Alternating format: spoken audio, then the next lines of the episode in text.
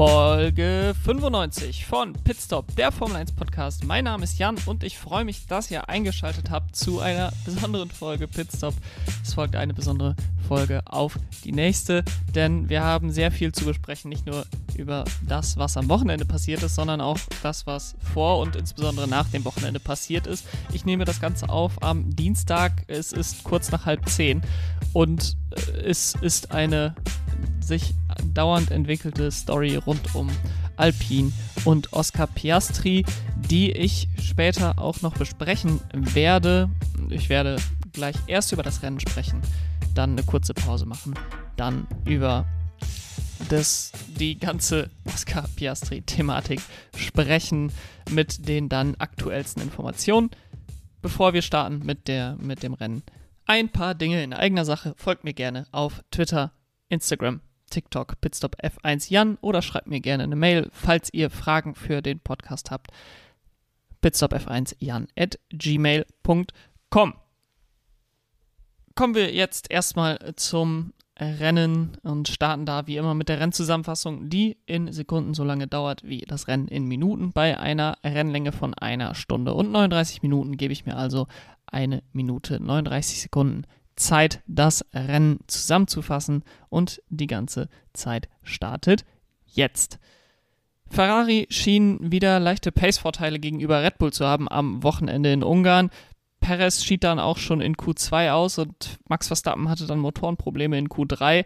Sie kamen auf Platz 10 und Platz 11 am Ende nur raus ähm, im Qualifying. Allerdings war es nicht Ferrari, sondern George Russell, der mit einer großen Überraschung die Pole am Samstag holte. Er konnte sich dann auch beim Start gegen den zweitplatzierten Sainz verteidigen und nach den Stops ähm, bekam er es dann mit Charles Leclerc zu tun. Gegen den hatte er dann allerdings keine Chance und Leclerc holte sich die Führung. Max Verstappen mit neuem Motor holte von hinten mit großen Schritten auf und äh, holte sich dann nach 38 Runden neue Medium-Reifen. Ferrari hatte dann Angst vor dem Undercut, kam auch an die Box, da sie schon zweimal Medium hatten, holten sie sich die harten Reifen, was der falsche Fehler, äh, der falsche Fehler, der große Fehler von Ferrari am Wochenende war. Sie wurden dann von Max Verstappen überholt auf der Strecke. Ähm, sie hätten wahrscheinlich besser auf den Medien bleiben können und dann später sich weiche Reifen holen können. Dann hätten sie vielleicht eine Chance auf den Rennsieg gehabt. So fiel Charles Leclerc noch weiter zurück. Ferrari brach das Experiment dann relativ schnell ab und setzte ihn wieder auf die weichen Reifen. Er fiel auf Platz 6 zurück. Verstappen konnte das Rennen gewinnen. Dahinter ein überragender Hamilton. Carlos Sainz auf Platz 4 hinter George Russell, der das Podium komplettierte. Charles Leclerc wird am Ende hinter Sergio Perez nur Sechster, was Verstappens Vorsprung jetzt auf 80 Punkte bringt vor der Sommerpause. Lando Norris bleibt mit Platz 7 vor beiden Alpinen und auf Platz 10 kommt Sebastian Vettel ins Ziel nach seiner Rücktrittsankündigung. Das war alles Wichtige des Wochenendes erstmal in Kurzfassung. Jetzt wollen wir noch etwas tiefer reingehen und das Thema des Wochenendes für mich an diesem Wochenende lautet Entscheidung bzw. Vorentscheidung, also vor, setzen wir in Klammern Vorentscheidung.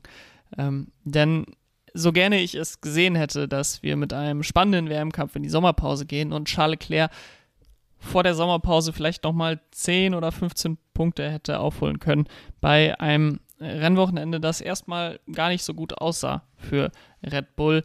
Am Ende war es das komplette Gegenteil. Charles Leclerc wird nur Sechster, holt damit äh, mieselige acht Punkte und Max Verstappen wird Erster, kriegt dafür natürlich 25 Punkte, also nochmal 17 Punkte drauf auf einen Vorsprung, der ohnehin schon angewachsen war ohne Ende. 80 Punkte sind es jetzt zwischen den beiden Kontrahenten. Und dabei sah für Ferrari alles so rosig aus, beziehungsweise für einen spannenden WM-Kampf sah eigentlich alles rosig aus. Am Samstag Mercedes zurück mit der Pole für George Russell, Ferrari in guter Position auf Platz 2 und 3 und Red Bull wirklich mit diesem katastrophalen Qualifying, wo Sergio Perez in Q2 ausscheidet, nachdem seine Runde erst gelöscht wird. Äh, Red Bull legt dann Protest ein, dann wird seine Runde wiederhergestellt. Die ist aber nur acht schnellste Runde zu dem Zeitpunkt. Drei Fahrer verbessern sich dann noch vor ihnen. Er wird dann Elfter in Q2, startet dann von dort und Max Verstappen dann in Q3 mit keiner schnellen Runde und äh, Motorenproblem, wodurch er sich da nicht verbessern konnte und von Platz 10 starten musste. Das war natürlich nicht ihr tatsächliches Leistungsbild Platz 10 und Platz 11. Sie haben das dann im Rennen auch gezeigt, insbesondere Max Verstappen, der an diesem Wochenende wieder deutlich schneller war als sein Teamkollege, konnte dann im Rennen relativ schnell aufholen und hat durch einen relativ frühen zweiten Stopp eigentlich komplettes Chaos gebracht in das Rennen, insbesondere bei Ferrari. Und da möchte ich jetzt auch noch ein bisschen tiefer drauf eingehen, denn die Strategien haben sich unterschieden bei Ferrari und bei Red Bull und das war am Ende entscheidend. Die Red Bull sind auf den weichen Reifen gestartet. Natürlich auch mit dem Gedanken, sie starten von weiter hinten, dann haben wir vielleicht die Chance, im ersten Stint schon einige Positionen gut zu machen und holen uns dann zweimal die weichen Reifen. Sie hatten laut Christian Horner äh, nach dem Rennen auch überlegt, auf den harten Reifen zu starten. Aber als sie aus der Box kamen am Sonntag, um in die Startaufstellung zu fahren, haben sie schon gemerkt, dass sie die weichen Reifen kaum auf Temperatur bekommen und haben dann davon abgesehen, auf den harten Reifen zu starten und komplett davon abgesehen, die harten Reifen im Rennen benutzen zu wollen, was am Ende dann auch die richtige Entscheidung sein sollte. Sie starteten also auf den weichen Reifen, holten sich dann nach 17, 15, 15 Runden war es, glaube ich, ähm, nach denen Max Verstappen dann reinkam und sich die Mediums holte. Äh, er war dann hinter den Mercedes äh, und holte sich dann in Runde 38, also nachdem er etwas mehr als 20 Runden die Mediums drauf hatte, sich einen zweiten Satz der Medium-Reifen. Ferrari und Charles Leclerc hingegen hatten nach 21 Runden das erste Mal die Reifen gewechselt von einem Medium auf den nächsten. Und das Ganze sah auch erstmal gut aus. Sie waren damit die schnellsten auf der Strecke mit dem Medium-Reifen fühlten sich dann aber nach dem zweiten Stop von Max Verstappen in Runde 38 offenbar unter Druck gesetzt und hatten das Gefühl, oh oh, Max Verstappen, der wird uns jetzt undercutten und wenn der einmal vor uns ist, dann kommen wir nicht wieder an ihm vorbei. Budapest natürlich eine Strecke, auf der man sehr schwierig überholen kann. Das war an sich wahrscheinlich auch in einem normalen Rennen, wo alle drei Reifenmischungen funktioniert hätten, der richtige Call gewesen, diesen Undercut zu covern, mit den harten Reifen, Hauptsache die Track Position zu behalten. Aber der harte Reifen war sowas von schlecht und das war auch äh, abzusehen. Es wurde von allen Strategieexperten gesagt, es wurde von Mario Isola vor dem Rennen gesagt und die Alpinen haben es tatsächlich probiert mit dem harten Reifen, sind mit einer Einstoppstrategie dann auf dem harten Reifen durchgefahren, aber man hat gesehen, die haben ganz schön gelitten, gerade zu Beginn ihres Stints und es war klar, dass wenn Charles Leclerc den harten Reifen bekommen würde, dass er dann gegen Max Verstappen erst recht keine Schnitte haben wird. Nichtsdestotrotz holte Ferrari ihn gegen jegliche gesunden Menschenverstand in Runde 39 rein und setzte ihn auf die harten Reifen nach bereit nach nur, muss ich sagen, nach nur 18 Runden auf den Mediums. Und zum Zeitpunkt dieses zweiten Stopps, ich habe mir die Telemetriedaten dann nochmal auf äh, f1-tempo.com angeguckt, weil ich einfach nicht glauben wollte, dass Ferrari wirklich so einen heftigen strategischen Fehler eingegangen ist, ohne, ohne Not. Ich habe mir die Daten nochmal angeguckt, die, die, die Rundenzeitdaten und der Ferrari von Charles Leclerc war zu dem Zeitpunkt des zweiten Stopps vier Zehntel schneller pro Runde als George Russell und in keiner Runde während des zweiten Stints langsamer als Max Verstappen. Und in Runde 38, also eineinhalb Runden ungefähr, bevor er dann an die Box geholt wurde, sagte Charles Leclerc am Teamradio noch Good Tire, let's stay on it. Er war, wie gesagt, zu dem Zeitpunkt der schnellste Mann auf der Strecke. Äh, wurde dann natürlich abgesetzt durch Max Verstappen auf frischen Medium-Reifen. Das war zu erwarten. Es wäre vielleicht auch knapp gewesen, ob er vor Max Verstappen hätte bleiben können nach seinem Boxenstopp, aber er hätte dann ja frischere, weichere Reifen gehabt, wenn er wieder rausgekommen wäre. Und ich glaube, mit seinem Tempovorteil, den er ohnehin hatte auf der Strecke, hätte es eine Österreich-Situation werden können, äh, wo er dann Max Verstappen wieder überholt hätte. Stattdessen machte Ferrari das, was alle sehen konnten, was falsch war und setzten ihn auf die harten Reifen. Wenn man ihn noch fünf oder zehn Runden länger auf dem zweiten Medium gelassen hätte, was der Reifen locker durchgehalten hätte, dann hätte man wahrscheinlich ihn auf den Soft-Reifen setzen können und der wäre damit dann noch 20, 22 Runden gefahren. Und das wäre besser gewesen, als ihn auf den harten Reifen zu setzen nach 40 Runden. Leclerc bricht dann nach einigen Runden das ganze Experiment wieder ab. Es war zu dem Zeitpunkt eigentlich schon zu spät, das wieder abzubrechen, denn er hatte in der Zeit, in der er auf den harten Reifen war, nicht nur gegen George Russell, nicht nur gegen Max Verstappen Zeit verloren, sondern auch gegen Sergio Perez, der dann nach dem dritten Stop von Leclerc, der dann logischerweise endlich auf die weichen Reifen ging, ähm, der dann vor Leclerc war und äh, er kam dann tatsächlich nicht an Sergio Perez vorbei in, in den letzten Runden, nachdem er die Lücke wieder zufahren musste, muss man ja sagen. Er musste die Lücke wieder zufahren zu Sergio Perez. Ähm, er wurde hier nach Monaco das zweite Mal mindestens, äh, ich krieg gerade nicht mehr alle Probleme von Ferrari auf die Kette, aber mindestens das zweite Mal durch die Strategie betrogen ähm, hier in Ungarn. Er hatte zwei oder drei ähm, Motorenausfälle in diesem Jahr. Dazu kommen dann noch zwei Fahrfehler von ihm. Und so ist es statt einem sehr knappen WM-Rennen an der Spitze bereits vorentschieden, vor der Sommerpause. So ein Vorsprung, den Max Verstappen hatte, den hatte nicht mal Lewis Hamilton 2020, den hatte Lewis Hamilton auch nicht 2019.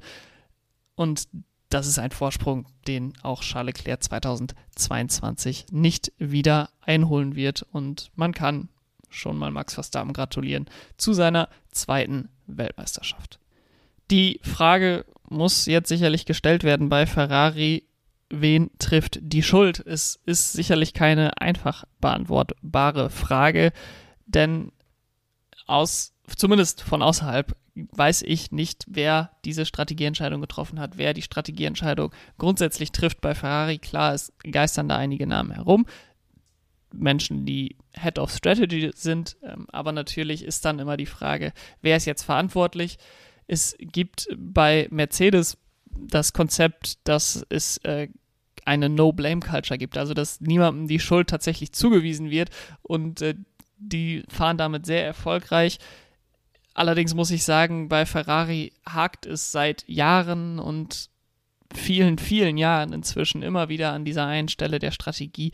Und äh, ich glaube, dass man hier vielleicht jetzt einfach mal einen Schlussstrich ziehen muss. Und äh, wenn man das nicht will, oder wenn Mattia Binotto das nicht will, dann muss vielleicht auch die Konzernspitze, die Fiat-Spitze überlegen, Mattia Binotto äh, zu verändern, denn er gerät dann ganz schnell in die Schossbahn. Äh, denn er ist verantwortlich am Ende für den Rennstall. Er ist zwar nicht der, der Leader wie ein Christian Horner, wie ein Zach Brown, wie ein Toto Wolf. Er ist mehr der Techniker. Er kommt über die Technik. Sicherlich hat er auch einen großen Teil dazu beigetragen, dass der Umbruch geschafft wurde nach dem katastrophalen Jahr 2020, dass man jetzt wieder um Siege mitfahren kann. Aber die Strategieabteilung ist und bleibt katastrophal und das bleibt dann am Ende auch an ihm hängen. Und äh, ich wäre sehr verwundert, wenn es bis Bar 0,0 Veränderungen auf Person, personeller Ebene bei Ferrari gibt. Ähm, ich würde jetzt nicht davon ausgehen, dass man Binotto auf die Straße setzt. Wie gesagt, dazu hat er sicherlich auch einen zu großen Anteil an dem Umbruch, an dem positiven Umbruch.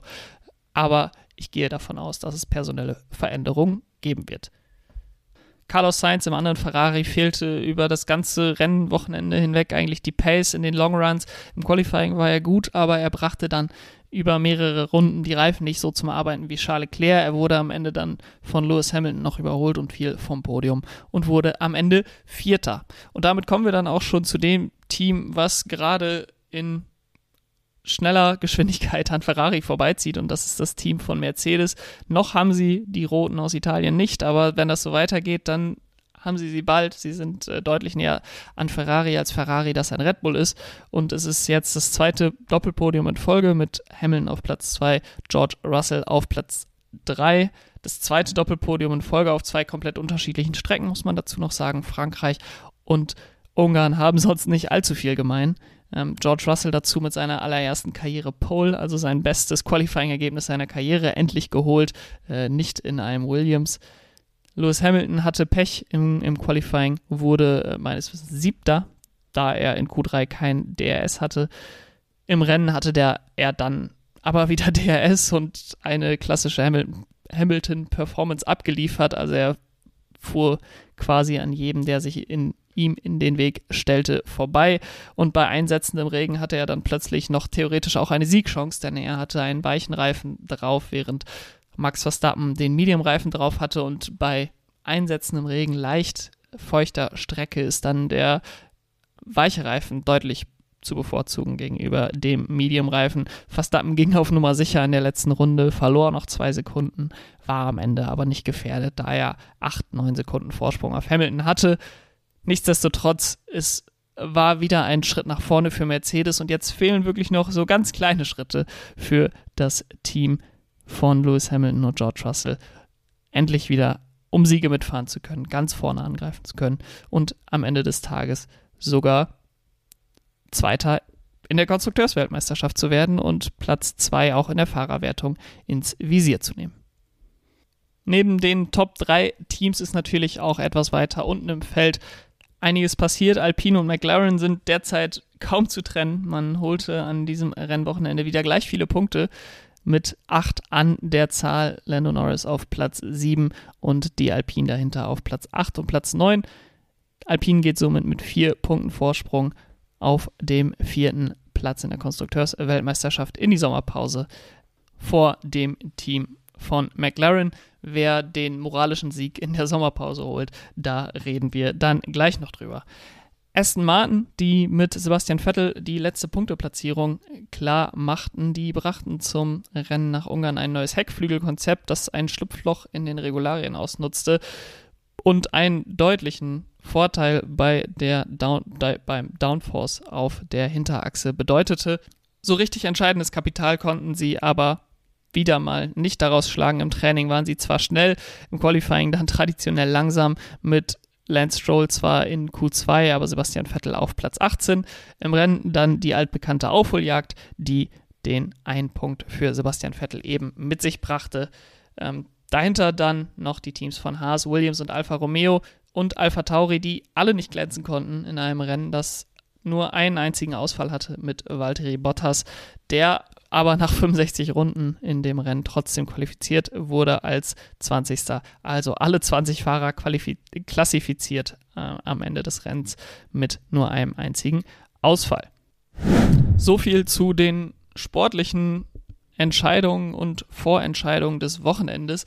Kommen wir zum Nichtsportlichen rund um das Wochenende, denn die erste Entscheidung rund um den Fahrermarkt wurde bereits am Donnerstag getroffen. Ich habe dann ja auch am Donnerstag im Podcast darüber gesprochen. Sebastian Vettel hat sein Karriereende für 2022, für das Ende der Saison 2022 verkündet. Er wird im nächsten Jahr nicht mehr in der Formel 1 fahren. Wenn ihr dazu noch mehr hören wollt, dann empfehle ich euch die Folge vom Donnerstag. Da habe ich über die Hintergründe gesprochen, habe auf seine besten Rennen geblickt und was jetzt für ihn ansteht in der Zukunft.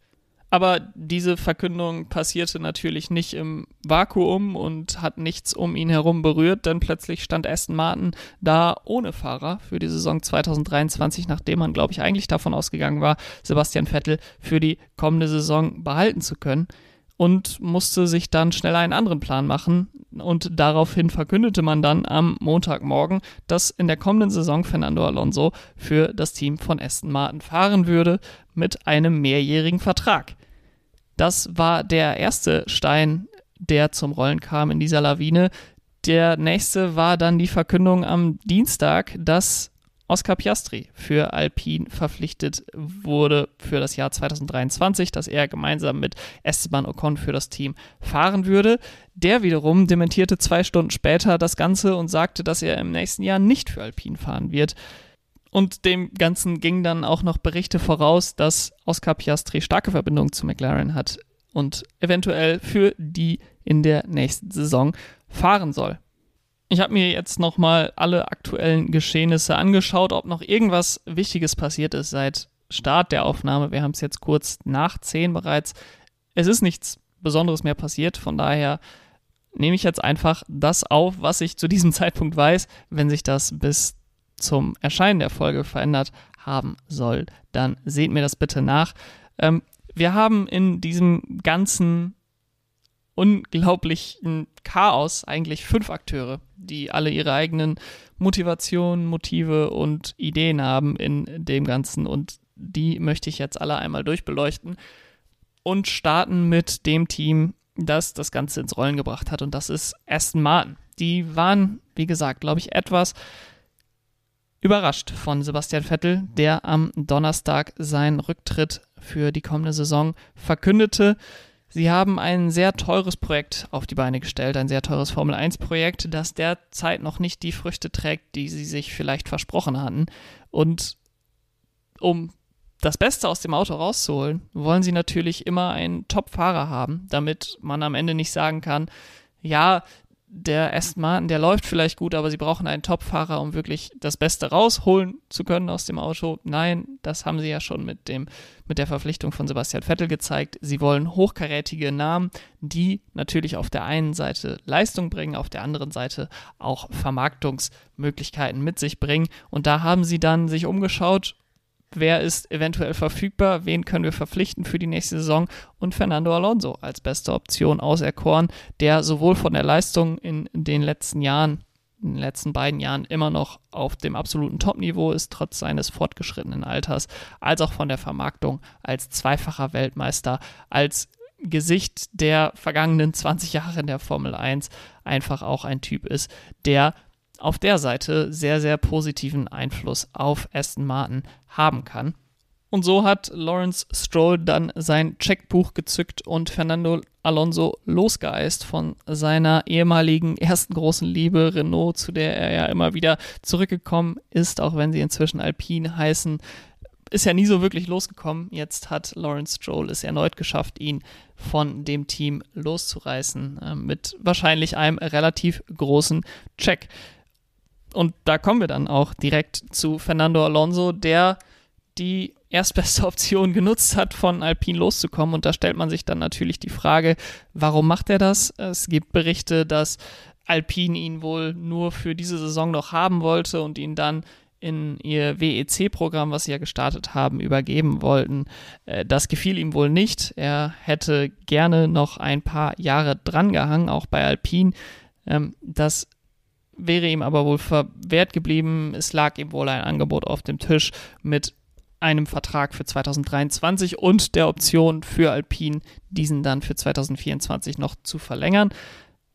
Aston Martin hat ihm auf der anderen Seite wohl direkt einen mehrjährigen Vertrag angeboten und er wird natürlich auch ein Riesenhaufen Kohle verdienen bei Aston Martin. Ich habe es gerade schon angesprochen. Geld ist da nicht unbedingt ein Problem. Das spielt da nicht unbedingt eine Rolle bei Aston Martin. Und wenn man nur einen bestimmten Teil des Budgets für das Auto aufopfern darf, dann kann man für die Fahrer natürlich umso mehr Geld ausgeben.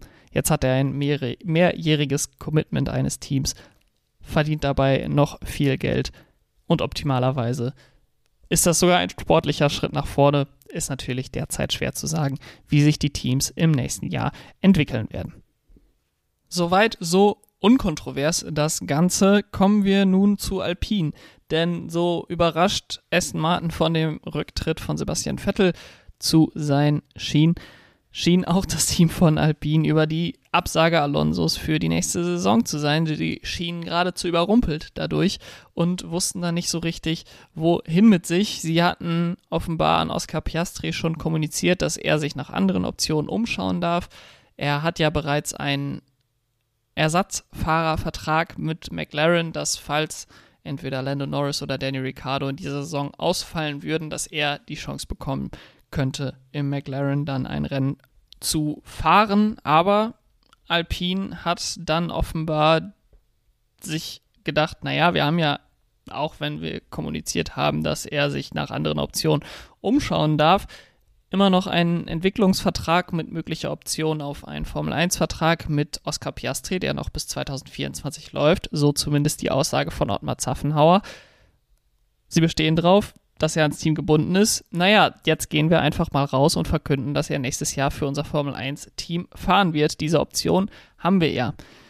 Das Ganze ist allerdings wohl ohne die Einverständniserklärung weder von Oscar Piastri noch von seinem Manager Mark Webber durchgeführt worden, denn genau zwei Stunden nach der Verkündung durch Alpine stellt sich Oscar Piastri hin, verkündet sowohl auf Instagram als auch auf Twitter zur gleichen Zeit, dass er nicht für Alpine fahren wird. Er schreibt in seinem Tweet, es ist ohne, seine ohne sein Einverständnis verkündet worden, er hätte darüber keine Kenntnis gehabt und er wird nicht fahren für Alpine. Also auch sehr deutliche Sprache, nicht irgendwie, die Situation muss sich entwickeln, derzeit kann ich nichts bestätigen, wir werden sehen, ob äh, da ein Agreement zustande kommt, sondern eindeutig gesagt, ich werde nicht für Alpine fahren 2023.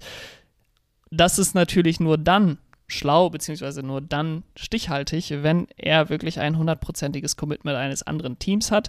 Und da kommt dann McLaren ins Spiel, die lustigerweise das Ganze vor genau drei Wochen, auf den Tag genau vor drei Wochen, schon mal in der Indica-Serie durchgemacht haben, beziehungsweise immer noch durchmachen mit Alex Palau, dem amtierenden Indica-Champion, der derzeit noch für Chip Ganassi Racing fährt. Die haben wohl eine Teamoption auf ihn für das nächste Jahr. Er hat aber gesagt, gut, mein Vertrag läuft offiziell bis 2022, Ende 2022. Ich verhandle mal mit McLaren, bekomme einen Vertrag von denen. Beide Teams geben dann innerhalb weniger Stunden bekannt, dass der Fahrer für sie fahren wird. Palau möchte jetzt zu McLaren. Chip Ganassi besteht darauf, dass er für sie fahren wird. Es gibt bisher da noch keine Lösung und das Gleiche könnten, könnte uns jetzt in der Formel 1 blühen. Ähm, denn, wie gesagt, zwei Stunden nachdem Alpine das Ganze verkündet hat, hat Oscar Piastri seine Absage erteilt und äh, man wartet jetzt eigentlich nur darauf, dass McLaren kommt und sagt, ja, wir haben Oscar Piastri für das Jahr 2023 verkündet. Und sie hätten dann mit Oscar Piastri insgesamt sechs Fahrer für vier Plätze in Formel 1 und IndyCar mit Lando Norris, Danny Ricciardo, Felix Rosenquist, Pat O'Ward und dann eben Alex Palau und Oscar Piastri. Was relativ sicher scheint zu diesem Zeitpunkt ist, dass Danny Ricciardo auf die eine oder andere Weise raus kann aus dem Vertrag. Äh, ob McLaren ihn dann rauskaufen wird, um Oscar Piastri anzustellen, oder ob er freiwillig geht, was er ja zuletzt dementiert hat, ist natürlich noch offen. Es wird vermutlich auch nichts verkündet, solange Oscar Piastri nicht offiziell bei McLaren vorgestellt wird. Aber es scheint wohl so zu sein, als würde Daniel Ricciardo auf dem Weg raus aus der Formel 1 sein. Wenn ihr mich jetzt fragen würdet, wie das Ganze ausgeht, dann würde ich erstmal versuchen, auf Zeit zu spielen und gucken, ob McLaren tatsächlich bekannt gibt, Oscar Piastri für das nächste Jahr verpflichtet zu haben. Aber vor allen Dingen würde ich sagen, dass er im nächsten Jahr nicht für Alpine fahren wird. Dafür war das Statement seinerseits zu klar. Und wenn er sagt, ich will nicht für Alpine fahren und ich werde nicht für Alpine fahren, da kann Alpine natürlich noch so viel sagen. Er hat aber einen Vertrag verpflichten, kann man ihn dazu nicht. Man kann ihn nicht ins Auto, äh, ins Auto ketten und ihn zum, zum Fahren verpflichten. Ich würde sagen, Alpine sollte sich schon langsam mal nach neuen Optionen umgucken, auch wenn sie natürlich aufgrund rechtlicher Grundlagen und äh, des bevorstehenden Rechtsstreits jetzt erstmal darauf bestehen werden, dass Oscar Piastri im nächsten Jahr für sie fahren wird. Wir haben jetzt dreieinhalb Wochen Zeit bis zum Rennen in Spa. Ich bin sehr gespannt, ob wir bis dahin eine Lösung haben. Ich könnte mir vorstellen, dass sich das jetzt lange hinziehen wird, vielleicht bis auch zum Ende der Saison, noch bis zum Ende des Jahres. Wir werden sehen. Ich bin sehr gespannt, was da die nächsten Schritte sind und wer am Ende sich die Rechte an Oscar Piastri für die nächste Saison sichern kann. Bevor ich mich jetzt von euch verabschiede, muss ich natürlich noch ein Fahrer des Wochenendes küren und da entscheide ich mich an diesem Wochenende das erste Mal in dieser Saison für Sebastian Vettel. Man kann sicherlich aus objektiver Sicht sagen, Lewis Hamilton oder Max Verstappen haben eine bessere Leistung über das gesamte Wochenende abgeliefert, aber ich bin nicht zur Objektivität verpflichtet. Es ist mein Podcast und wenn Sebastian Vettel am Donnerstag seine, sein Karriereende verkündet, dann war relativ schnell für mich klar, dass er Fahrer des Wochenendes werden würde. Noch dazu hat er im Rennen von Platz 18 auf Platz 10 acht Plätze gut gemacht und hat ganz klar gezeigt, dass es zwar zum Ende des Jahres vorbei ist, aber bis dahin noch einige Rennen vor uns stehen und er noch nicht genug hat von der Formel 1. Ich freue mich auf die letzten neun Rennen mit Sebastian Vettel und gebe ihm daher in dieser Woche die Ehre zum Fahrer des Wochenendes. Und das war's dann mit der heutigen Folge. Ich hoffe, sie hat euch gefallen. Wieder etwas anders diese Folge, als es eigentlich im Rhythmus ist, aber die aktuellen Gegebenheiten lassen es derzeit nicht anders zu, als immer mal wieder über mehr als nur Rennvorschau und Rennrückblicke, Analysen zu sprechen, sondern wir müssen eben auch abseits der Strecke gucken. Ich mache das super gerne ähm, und bin froh, wenn die Formel 1 uns mit Drama beliefert. Ich mache jetzt erstmal eine kleine Sommerpause, habe noch das eine oder andere für diese Sommerpause auch geplant. Allerdings werden die Folgen nicht ganz so regelmäßig kommen wie äh, während der Rennwochen. Dementsprechend freut euch auf das, was dazwischen kommt. Ähm, ich würde mich riesig freuen, wenn ihr auch dann einschaltet. Und ansonsten sehen wir uns nach der Sommerpause wieder mit der Vorschau auf den großen Preis von Belgien. Macht's gut. Bis dahin. Ciao.